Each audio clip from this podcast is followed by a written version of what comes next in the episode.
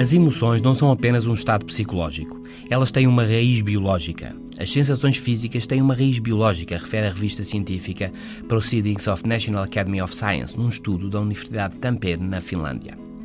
As emoções experimentam-se de formas diversas no corpo.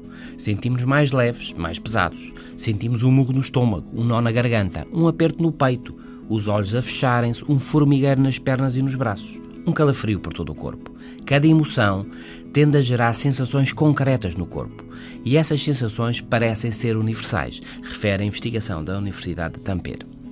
Mais do que uma raiz cultural, as sensações físicas assentam na evolução humana e estão relacionadas com o significado da emoção. Mais leves, isto é, mais confiantes, mais alegres, e mais leves vamos a todo lado, agimos, mais pesados, isto é, mais pessimistas, cansados, desmotivados, mais pesados, é difícil movermos-nos, é difícil ir a lado algum. Um murro no estômago pode bem ter a ver com a alimentação, com condições de sobrevivência, com a saúde e a doença.